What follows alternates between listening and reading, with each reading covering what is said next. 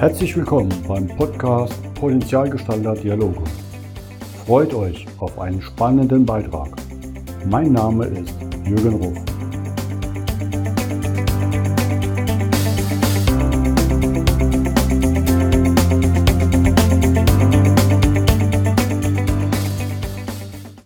Willkommen zum heutigen Podcast. Heute gehen wir in den Süden Deutschlands und zwar in den wunderschönen Schwarzwald. Da habe ich einen besonderen Gast, nämlich den Georgi Michailov. Hallo Georgi. Hi Jürgen, freut mich, äh, aus Süden so schöne Grüße äh, ausrichten zu dürfen. Du hast dir ja eine wunderbare Gegend ausgesucht, um zu leben. Logistisch gesehen nicht immer wunderschön, aber von Lebensumständen und Lebensumfeld auf jeden Fall eine der schönsten Ecken in Deutschland. Stimmt. Wir wollen jetzt nicht über A5 und Bahnverbindungen reden, äh, die ja Nein. doch als so Einbahnstraßen schon abends immer eine Sackgasse sind. Manchmal schon.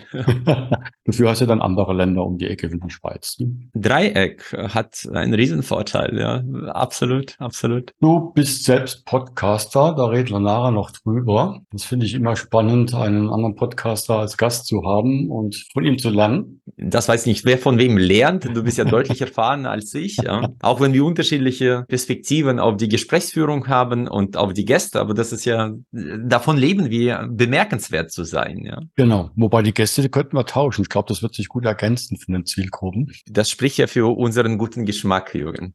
Absolut. Du bist natürlich auch sehr erfolgreich als Unternehmer, nämlich der SMB GmbH oder Strukturmanagement Partner GmbH und nennt euch selber Pionier des Turnaround Managements in Deutsch. Ja. Frage ich doch gleich mal, okay, für alle Zuhörer, was ist denn Turnaround Management? Drehe ich gerade eine Münze rum oder?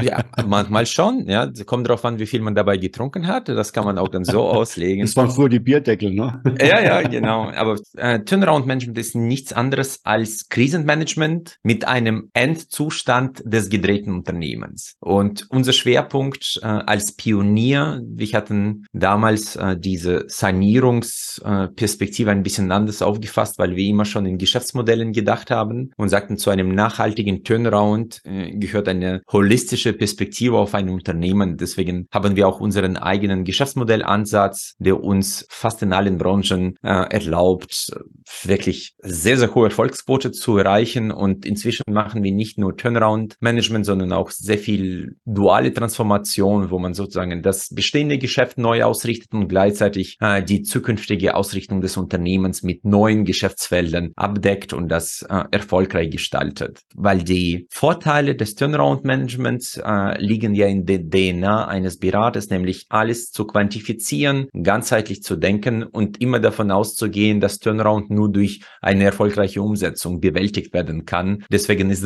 immer dieser Dreiklang äh, bei uns in der DNA zu finden. Das kann man dann auch auf unterschiedliche Situationen, wir nennen das Umbruchphasen, übertragen. Du sprichst ja schon von Phasen, da sprichst du mir aus dem Herzen nutzen. Denn viele meinen ja, das ist einmal, ihr kommt vorbei, schüttelt den Geschäftsführer an den Füßen, ne? ist ja auch ein Turnaround, hat er auch mal eine neue Perspektive, da fallen vielleicht noch ein paar Sachen aus den Taschen, dann ist er leichter und dann geht's weiter und dann ist das Ganze erledigt. Aber so einfach ist es ja nicht im Unternehmen. Einmal kurz auf, Staub aufwirbeln und weggehen, das funktioniert nicht, oder? Ja, es gibt ja, glaube ich, zwei wesentliche Bausteine dabei. Wir sind als Berater überzeugt, dass die Berater dafür bezahlt werden, dass sie wieder gehen. Das ist, glaube ich, ein ganz wichtiger Aspekt im Selbstverständnis eines Beraters. Staates.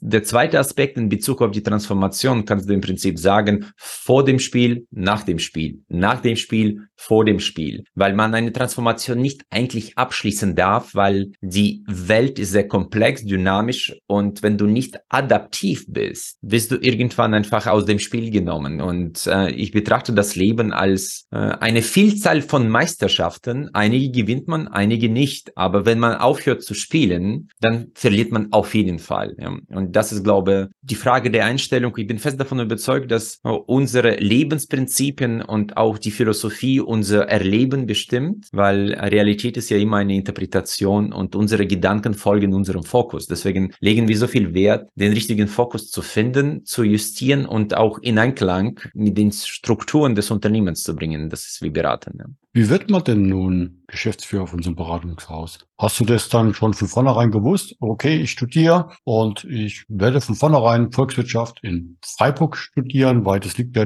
bei deiner Geburtsstätte gerade um die Ecke. Und dann. Ja, ja, ja, so äh, fast, fast genau, genau so einfach war das, ja. Äh, vielleicht kurz zu meinem Hintergrund. Das ist manchmal auch sinnvoll, ähm, um zu erläutern, warum ich ja mit dem Akzent spreche. Ich komme ja aus, aus Usbekistan und nach meinem ersten Studium wollten wir unbedingt, dass ich im Ausland studiere. So England konnten wir uns nicht leisten, deswegen habe ich dann mit 17 äh, begonnen, Deutsch zu lernen und kam dann irgendwann nach Göttingen, dann nach Freiburg und äh, habe mein zweites Studium in Freiburg abgeschlossen. Und während des Studiums habe ich damals noch eine kleine Unternehmensberatung kennengelernt, Strukturmanagement ja, und Partner, Faulhaber Landwehr GmbH. Damals waren die Gründer noch äh, sozusagen am Steuerrad des Unternehmens. Und ich habe da vor 20 Jahren, so ziemlich genau vor 20 Jahren, ein Praktikum gemacht und habe mich in das Unternehmen verliebt und war dann fünf Jahre später Partner und vier Jahre später geschäftsführende Gesellschafter und verantworte im Prinzip im Unternehmen die äh, Methodenentwicklung, Innovationsmanagement und auch Markenführung. Da haben wir gleichzeitig Jubiläum, weil ich feiere dieses Jahr 20-jähriges meiner Firma. Du bist 20 Jahre und Faulhaber sagt mir auch noch was. Nee, das ist ja schon spannend.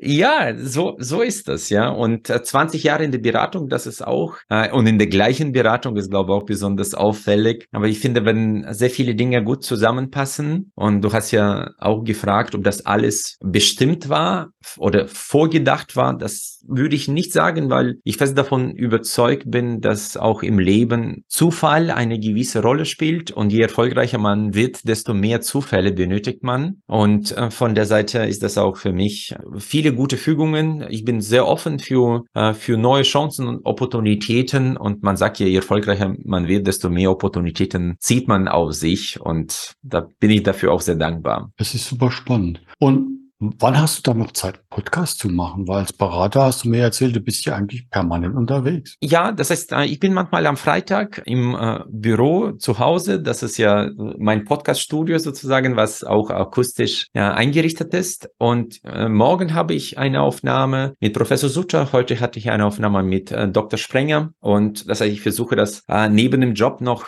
irgendwie unterzubringen. Und äh, meine aktuelle Herausforderung ist meine Freizeit wieder wieder äh, zu skalieren, weil äh, mit dem aktuellen Auslastungsdruck und äh, diesen allen Themen wie Podcast und Blog und so weiter, da bleibt sehr wenig Zeit für die für andere Themen und da arbeite ich dran, den nächsten Turnaround herbeizuführen jetzt in eigenem Leben. Ja, ja das ist wichtig, das nicht zu vergessen. Und Sprenger finde ich absolut spannend, denn der hat mich ja in meinen jungen Jahren schon verfolgt und mitgeprägt. Und muss man ehrlich sagen, warum finde ich es faszinierend, dass du gerade jetzt, ich habe schon einen zweiten Podcast mit Dr. Sprenger machst. Und auch zum spannenden Thema. Ich glaube, es hat was mit Kindern zu tun. Willst du genau, äh, der hat ja ein, ja, der hat ein sehr interessantes Buch geschrieben, was ich wirklich sehr empfehlen kann. Das Buch heißt Elternjahre und das greift zwei Dimensionen auf, wie man richtig erzieht, obwohl es äh, kein richtig gibt, äh, wie man die richtigen Erziehungsmethoden vielleicht mit einsetzt und auf der anderen Seite, wie man sich als er Elternteil und als Familie nicht vergisst. Weil äh, in heutiger Zeit äh, gibt es nur klare Erziehungsmuster und man kann davon Abstand nehmen und sich auch nicht zu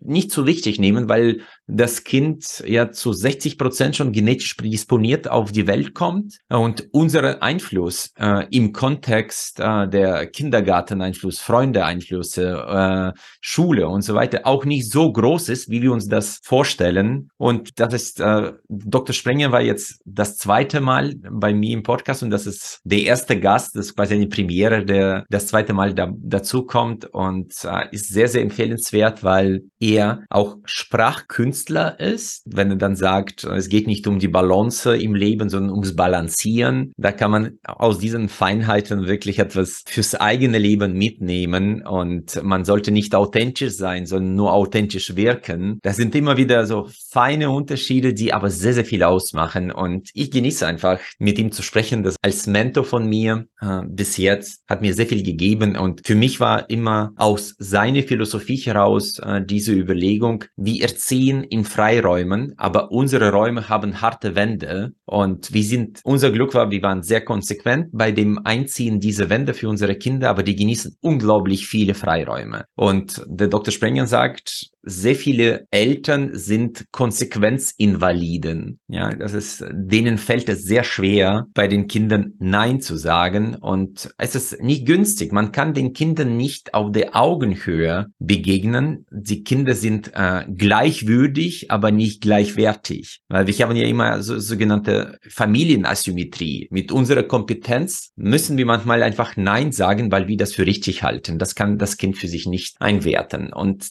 das, ich, ich fand das Gespräch super interessant und das Buch ist wirklich sehr empfehlenswert. Ja. Mist. Jetzt mache ich Werbung für deinen Podcast. Jetzt hört ja bei mir keiner mehr zu, oder mal? Ach, Jürgen, mach dir keinen Kopf. äh, alleine, dass äh, wir uns so austauschen können, ist ein Privileg für mich und da bin ich sehr dankbar dafür. Ja, ja ähm, ich mache das unheimlich gerne, weil das gehört für mich dazu, ohne Neid, sondern ich freue mich, dass du so tolle Podcasts machst und ich höre dann auch rein. Und das Schöne ist, das Thema mit den Kindern hat ja fast auch wieder was mit Turnaround zu tun, mit den Entscheidungen und Konsequenzen, weil jede Entscheidung hat einen Preis. Und eine Entscheidung zu treffen, ist das die teuerste Entscheidung. Ja, sehr gut gesagt, Jürgen. Sehr gut du gesagt. erlebst es ja wahrscheinlich auch in den Firmen, dass in vielen diese Aufschieberitis und Absicherungen herrscht, nach oben nichts entscheiden zu wollen. Und ja. ich glaube, da ist ja eine große Parallele, weil diese Klarheit hilft witzigerweise überall. Die hilft bei Kindern, die hilft bei Tieren, die hilft bei erwachsenen Menschen genauso in Unternehmen. Jürgen, kann ich dir beipflichten und auch ein klar Recht geben. Es ist ja so, dass der kleine Schmerz immer am Anfang steht. Je länger man äh, den Schmerz hinauszögert, desto größer wird der Schmerz. Deswegen auch in Konflikten. Es ist immer besser, ein Konflikt auszutragen, wenn der Konflikt ganz klein ist. Viele tendieren dazu, die Rabattmarken in ein Buch reinzukleben und wenn das Buch voll ist, explodiert das Buch. Und das ist einfach ungünstig für,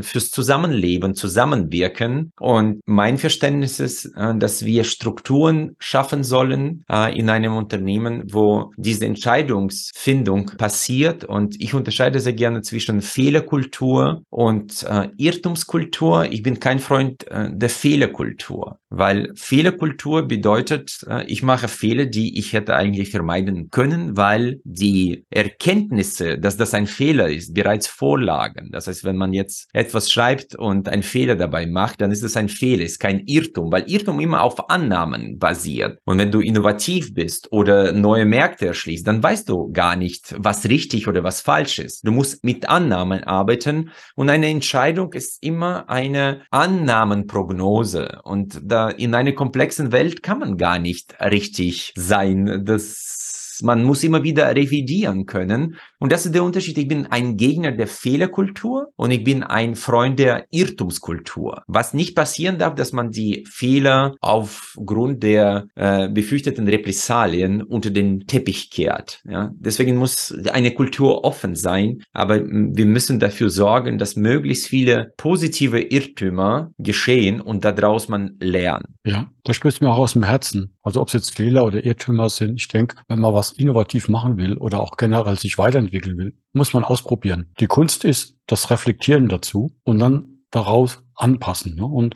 man trifft ja die Entscheidung nach dem besten Stand des Wissens zu dieser Situation. Ja. Fünf Jahre später denkt man manchmal, mein Gott, was habe ich damals gemacht? Aber zu dem Zeitpunkt war es genau der richtige Weg. Und dann sollte man sich auch nicht verteufeln oder die anderen, sondern schauen, okay, was können wir lernen daraus? Welche Instrumente müssen wir vielleicht anpassen? Dass wir das nächste Mal anders, wie vornherein anders machen, nämlich bessere, besseres Wissen haben, um die Entscheidung zu treffen. Ja, Jürgen, und manchmal ist es auch so, dass wenn etwas passiert, wo du sagst, womit habe ich das verdient, kann es durchaus sein, dass fünf Jahre später versteht man, äh, wofür das gut war. Man sagt ja, wir leben vorwärts, verstehen tun wir das Leben aber rückwärts. Deswegen äh, diese äh, emotionale Distanz und Begründung in allem zu finden, ist gar nicht so trivial. Und darauf legen wir auch sehr viel Wert. Äh, ich bin, ich versuche immer einen Abstand zu finden. Und das gelingt nicht immer. Ich bin auch nur ein Mensch und keine Maschine, aber ich gebe mein Bestes. Ja, hör mal. Wie erlebst du das? Du bist ja auch Beirat in Familienunternehmen. Mhm. Und in Großkonzernen nennt sich das dann ja Aufsichtsrat. Ja. Erlebst du da einen Unterschied? Werden da andere Themen diskutiert, andere Fragen? Muss, bist du da breiter aufgestellt? Was ist das deine Erfahrung damit?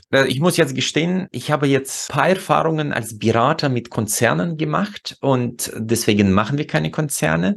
Also wir betreuen gehobenen Mittelstand, so beginnt mit 100 Millionen Euro Umsatz und gehen dann bis eine Milliarde vielleicht. Wenn es Handel ist, dann ein paar Milliarden, aber im klassischen Industrieumfeld ist das unser Sweet Spot. Und ich bin natürlich im Beirat in Unternehmen, die wir betreut hatten und die erfolgreich eine Turnaround-Phase durchlaufen konnten. Und da ist eine ganz andere Atmosphäre, weil wir als Sparringspartner gesehen werden, die dafür sorgen, bei ein paar Themen vielleicht zu challengen, manchmal auch Akzente zu setzen, äh, manchmal auch zu disziplinieren. Ein Aufsichtsrat ist auch in, in gewisser Art und Weise ein Organ, was auch gesetzlich vorgeschrieben ist. Ich bin jetzt in Beiräten, wo wir freiwillig ein, eingerichtet wurden und äh, das, das hat, ich, ich, ich habe keinen Vergleich mit zu Aufsichtsräten, aber in unserem Beirat und im Vergleich zu vielen Beiräten, die ich erlebt habe, ist das eine sehr konstruktive, zukunftsgewandte äh, Zusammenarbeit.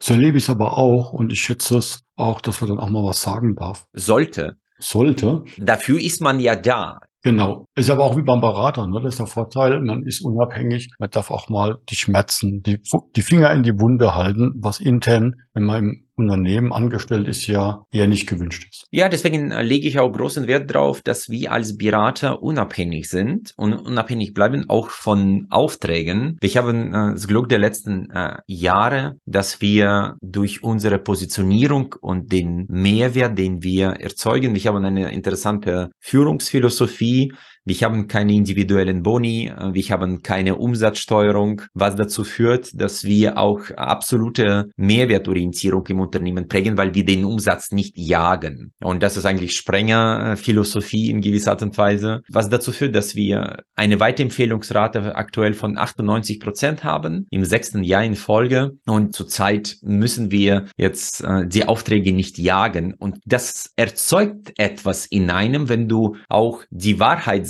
ohne Angst zu haben, dass deine Existenz an diese Wahrheit hängt. Und das befreit. Ja. Und deswegen finde ich auch finanzielle Unabhängigkeit aus der Perspektive des freien Erlebens so wichtig ist. Und auch für einen Berater, die Abhängigkeit, Abhängigkeitsverhältnis hemmt einen. Ja. Und ich freue mich, äh, dass wir, wir werden ehrlich gesagt auch dafür geholt, dass wir die Wahrheit sagen. Ja. Ich finde es faszinierend. Ich muss das gerade nochmal wiederholen. Ihr habt keine Boni-Vorgaben, keine Nein. Zielvorgaben für die Berater. Du musst jetzt dieses Produkt 1, 2, 3, 4 auf den Markt bringen, dann wirst du erfolgreich. Damit seid ihr komplett konträr zu allen großen Big Five Beratungshäusern und vielen Vertriebsorganisationen, die hier durch die Welt rennen. Jürgen, ist es ja auch so, dass alles einen Preis hat. Auch äh, diese Ausrichtung hat einen Preis. Das heißt, wir können nicht einfach so wie zum Beispiel eine größere Beratung Speedboote andocken, die dann für sich selbst äh, ihren Umsatz generieren und wie einfach explodieren vom Wachstum. Das heißt, wir sind dann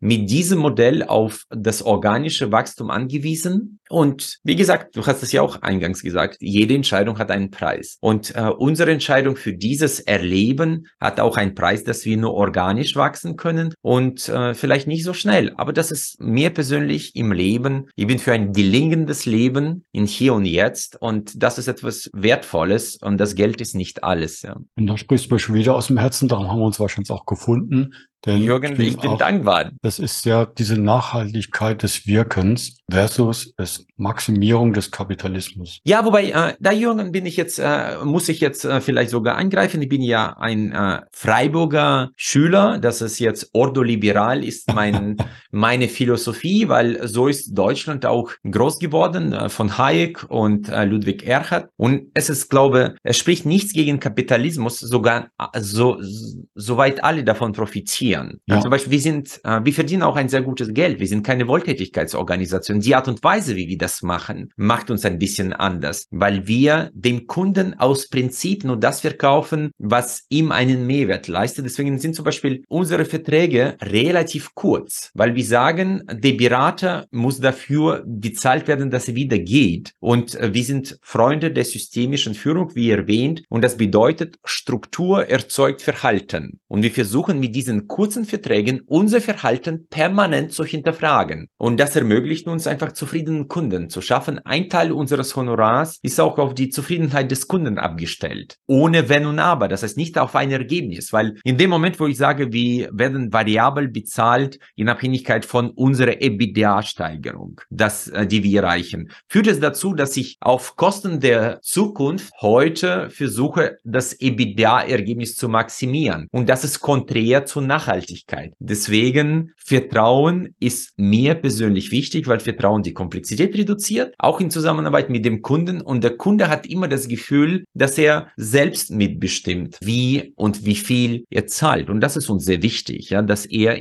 im Driver-Seat ist. Da sind wir doch aber gar nicht so weit auseinander. Ich denke jetzt ja an einige Konzerne, da verdient der Besitzer Milliarden, beutet aber gleichzeitig die Mitarbeiter aus mit schlechten Arbeitsbedingungen und teilweise auch rücksichtslos die Umwelt. Jürgen, da freue ich mich jetzt äh, mal ein bisschen für Reibung zu sorgen. ja, das gerne. Heißt, ähm, Mein Unternehmen darf, darf, natürlich Gewinn machen, weil dadurch kann er Innovation vorantreiben und er kann auch dafür sorgen, dass seine Mitarbeiter gesund bleiben und arbeiten können, leistungsfähig sind, diesen Erfolg dafür haben. Es ist nur die Frage, quetsche ich beim Kunden jede Zitrone aus? Das heißt, du sagst ja selber, du willst dich überflüssig machen beim Kunden und nicht, ja. und nicht die nächsten zehn Jahre eben Arbeitszeit verkaufen, weil das wäre dann ja die Maximierungsansatz. Genau, aber das ist nicht nachhaltig. Äh, Jürgen, ein Punkt, äh, warum ich da sofort wurde getriggert als äh, ordoliberal, das ist das Thema Ausbeutung der Mitarbeiter. Äh, da bin ich extrem vorsichtig mit dieser äh, Maxime aus einem einfachen Grund. In heutiger Zeit haben wir ein Problem mit Arbeitskräften. Das heißt, man sucht mehr, als man findet. Das bedeutet, dass man heute keinen Menschen ausbeuten kann. Man zwingt keinen zu arbeiten in diesem Unternehmen. Deswegen bin ich sehr vorsichtig mit der Ausbeutung, weil äh, keine wird gezwungen. Wir haben keine Sklaverei, wo Ausbeutung tatsächlich der Fall war. Und somit bin ich da immer sehr vorsichtig. Ausbeutung funktioniert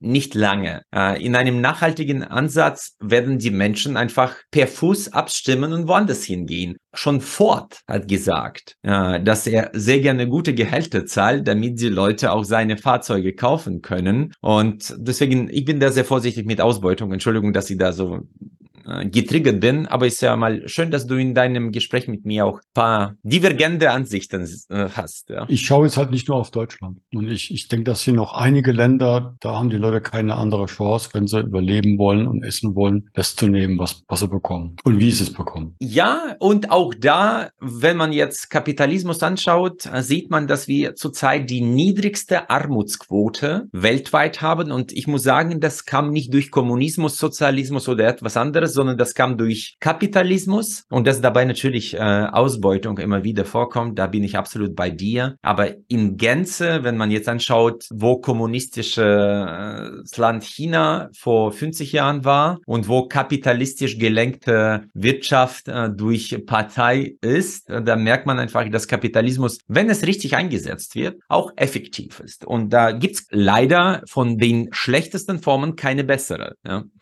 Das ist richtig. Und es ist ein langsamer Weg der Entwicklung und ein, ist eindeutig schön zu sehen, dass was passiert, auf jeden Fall. Wenn du jetzt nach vorne schaust, was du ja gerne machst, auf was freust du dich denn? Was kommt noch so alles bei dir jetzt, ob jetzt Podcast-Gäste, beruflich, privat? Was ist so vor dir, wo du verraten möchtest, wo du dich drauf freust? Also ich freue mich ehrlich gesagt gar nicht auf die Zukunft, sondern ich freue, ich versuche in hier und jetzt mein Leben zu genießen und das ist die Kunst, äh, nicht in der Vergangenheit zu sterben oder in der Zukunft zu träumen. Ich bin auch kein Freund der Ziele. Ich sage ja immer wieder, wie Dilbert das äh, aufzeigt, Ziele sind für Loser, ja, sondern für mich sind die Systeme wichtig. Ich bin ein Riesenfreund der Routinen und äh, ich versuche einfach immer mein Bestes zu geben und die Welt ist ja aktuell, wenn man das ein bisschen so metaphorisch aufgreift, wie ein Schachspiel, wo die Hälfte der Figuren im Nebel sind. Da weiß man einfach nicht, was auf einen zukommt und unter Unsicherheit gibt's immer meine Empfehlung, ein Schritt nach dem anderen. Und äh, ich habe jetzt demnächst kommt äh, mein Blog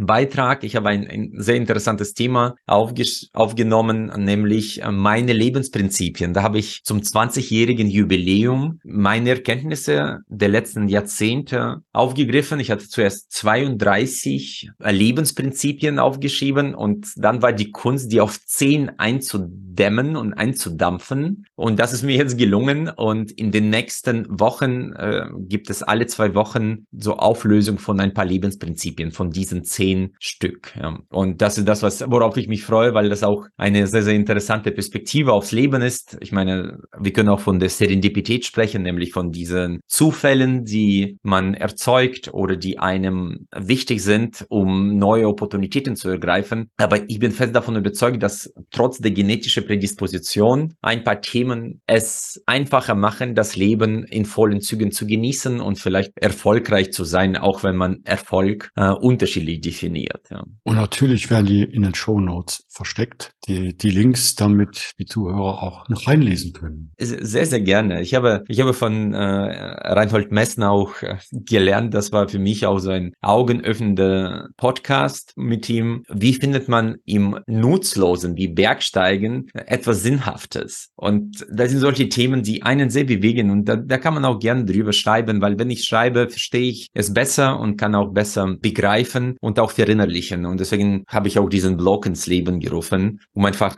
äh, die Themen, die mich bewegen, besser zu begreifen. Ja. Machst ein schönes Schlusswort, George. Ich sage herzlichen Dank für deinen Beitrag, deinen Besuch in meinem Podcast. Und ich glaube, das wird nicht die letzte Diskussion mit dir sein. Sehr, sehr gerne. Das war mir eine Riesenfreude und danke dir fürs Vertrauen. Das ist ja keine Selbstverständlichkeit. Ich weiß das zu schätzen und äh, ich freue mich, hier gewesen zu sein. Danke dir. Ich danke dir und fast habe ich es vergessen. Das war mein 75. Podcast. Wir haben sogar noch ein kleines 75. Jubiläum heute. Ja, genau. Dass er da, du hast doppelt so viele Folgen wie ich. Ja, da kannst du stolz auf dich sein. 90 Prozent alle Podcaster schaffen nicht mal die elfte Folge aufzunehmen. Von der Seite gehörst du zu absoluter Spitze. Ja, ja ich hoffe, dass da auch noch eine Eins vorne dran kommt irgendwann. Bestimmt. Schritt für Schritt, Podcast für Podcast. Und ich freue Danke mich, dir. dass du heute da War mir eine. Freude, Jürgen. Danke dir. Tschüss. Tschüss.